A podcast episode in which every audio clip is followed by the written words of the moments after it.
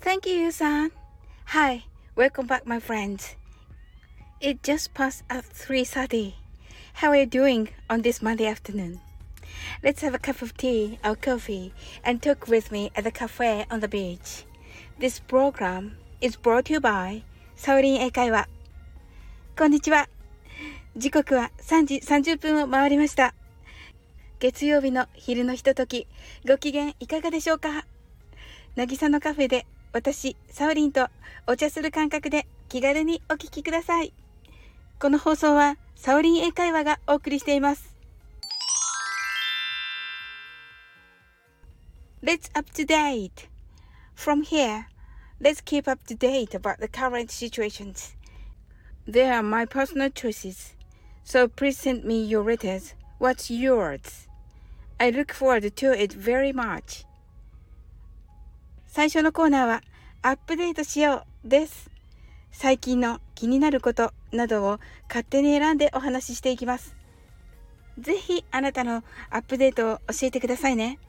コメントレターお待ちしています。8月も後半になってきました。この頃を暦の上では諸々というそうです。雪合いの空といって、この頃の空は夏から秋に移る頃の初期と冷気が行き合います。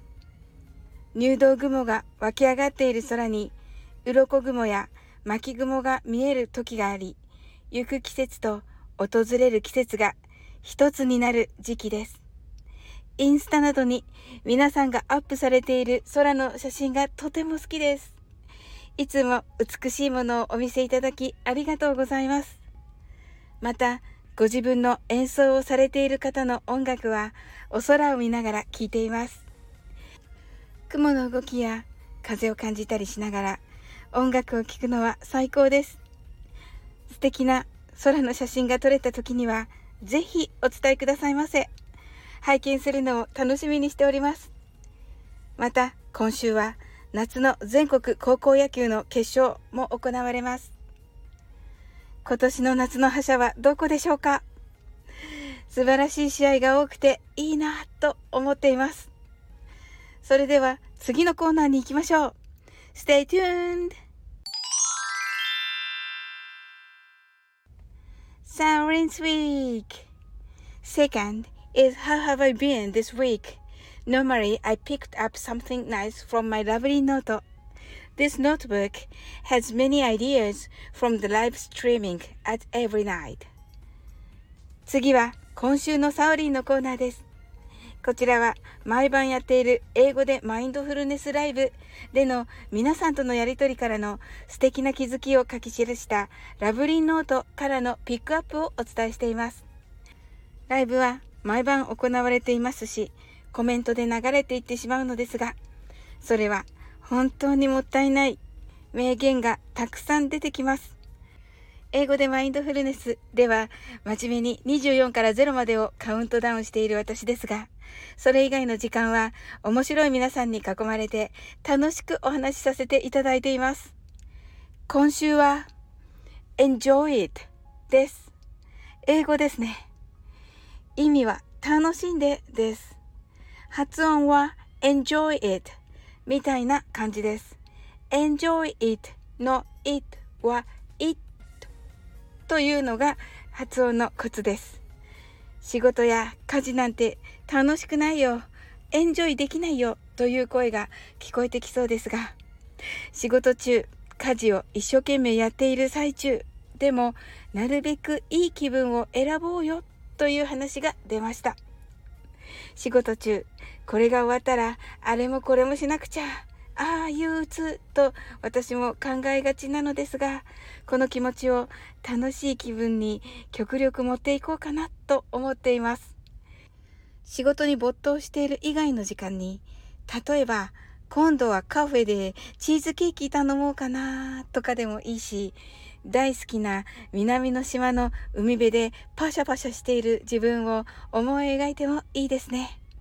また、無理やりでも笑顔にすると脳が、あ、自分今楽しいのかなと勘違いしていい気分になっていくのだそうです。人間の体って不思議ですよね。あなたも実験だと思って私と一緒に Enjoy it を試してみませんか？そしてこの Enjoy it ですが別れ際に Bye などの代わりに別れの挨拶としても使えておすすめです。それでは次に行ってみましょう。Please don't go! Petty English Conversation The last is English conversation, which is super easy for you. And also please send me a letter. What did you want to say in English? 最後は超簡単英会話です。こちらもレターをお待ちしています。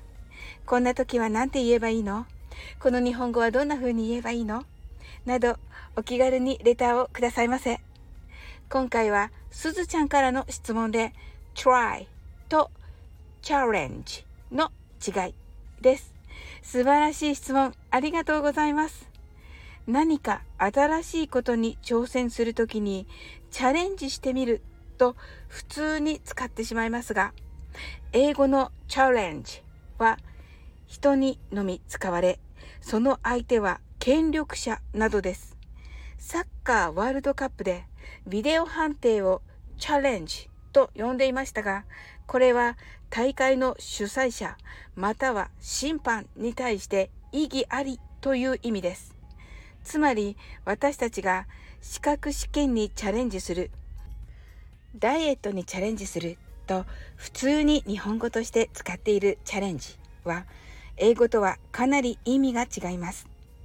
この場合はすべて try を使いましょう。やってみる、挑戦してみるという意味になります。チャレンジは大きな勢力に立ち向かう時、意義を申し立てる時に使うため、実は英語の日常会話にはほとんど出てきません。海外旅行では try を使うのがおすすめです。楽しい旅行になるようお祈りしております。Enjoy it! This is extra. はい、ここからがおまけです。えー、先ほど笑顔になると脳が騙されて楽しい気分になるというお話をしましたが、えー、私は寝る前のその瞬間に一応その日の少しでもいいので小さな嬉しかったことを思い出して、えー、にっこりしながら休むようにしております。えー、ちょっとね、気持ち悪いかもですが、えー、確かにあの日々ね、いろいろありますが、それでもあの楽しく毎日を過ごせていますし、こうして渚のカフェレディオをあのたくさんの方に聞いていただき、本当に感謝しております。ありがとうございます。えー、楽しい番組になるように引き続き try していきたいと思います。どうぞよろしくお願いいたします。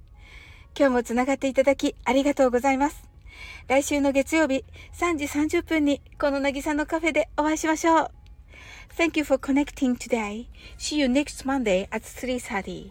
I'm waiting for you at the cafe on the beach until then. I can say that again. You are diamond in the rough.